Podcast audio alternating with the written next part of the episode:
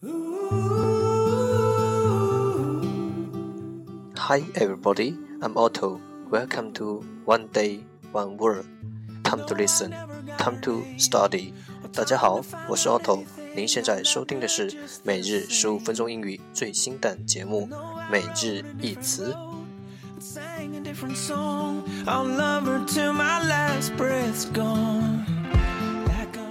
不定时，不定量，看心情，贵在坚持。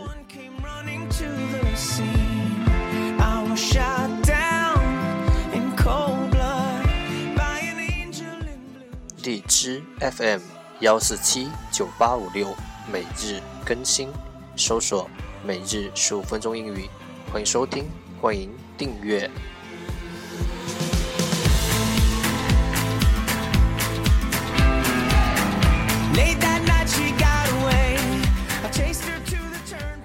新浪微博的用户可以关注“每日十五分钟英语”，同时点开节目简介处。可以看到有更多精彩互动的每日十五分钟英语群，快来加入我们，等你哦！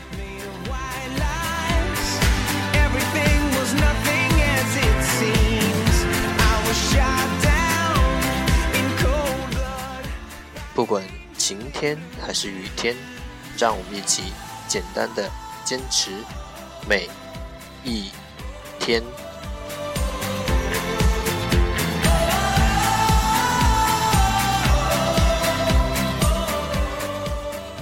Okay, let's get started.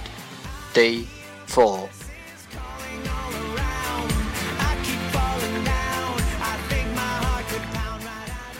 Today's word is 今天的单词是 is is i s is 动词是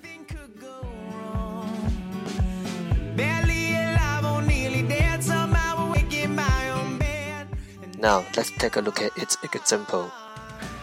This is what we support. This is what we support. 这就是 我们所拥护的。This is what we support.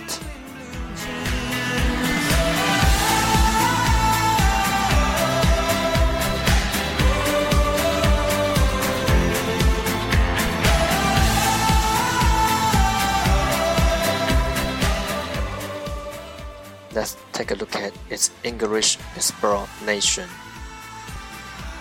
Is is the third person singular of the present tense of is is often added to other words and shortened to s.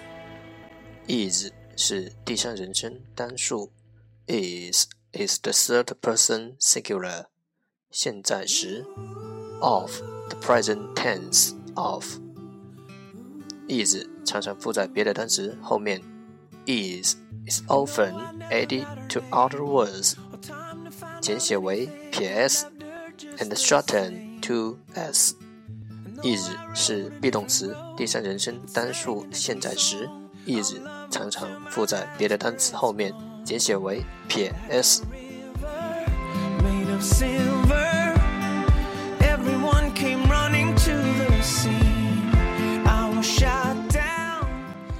Okay, let's take a look at its example again.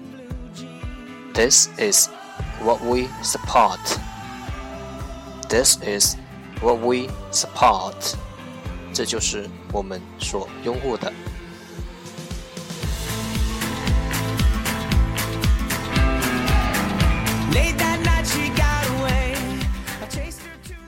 Keywords 关键单词 is is is is 动词是。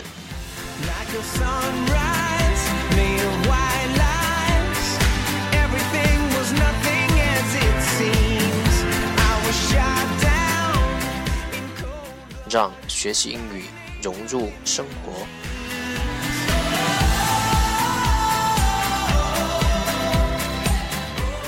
在途中爱上每日十五分钟英语。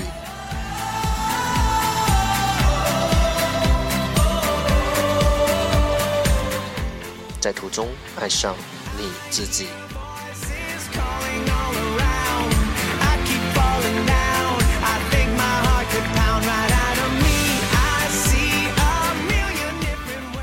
That's all for today。这就是今天的每日一词。欢迎点赞，欢迎吐槽，欢迎和我一起用手机学英语。See you tomorrow。明天见，拜拜。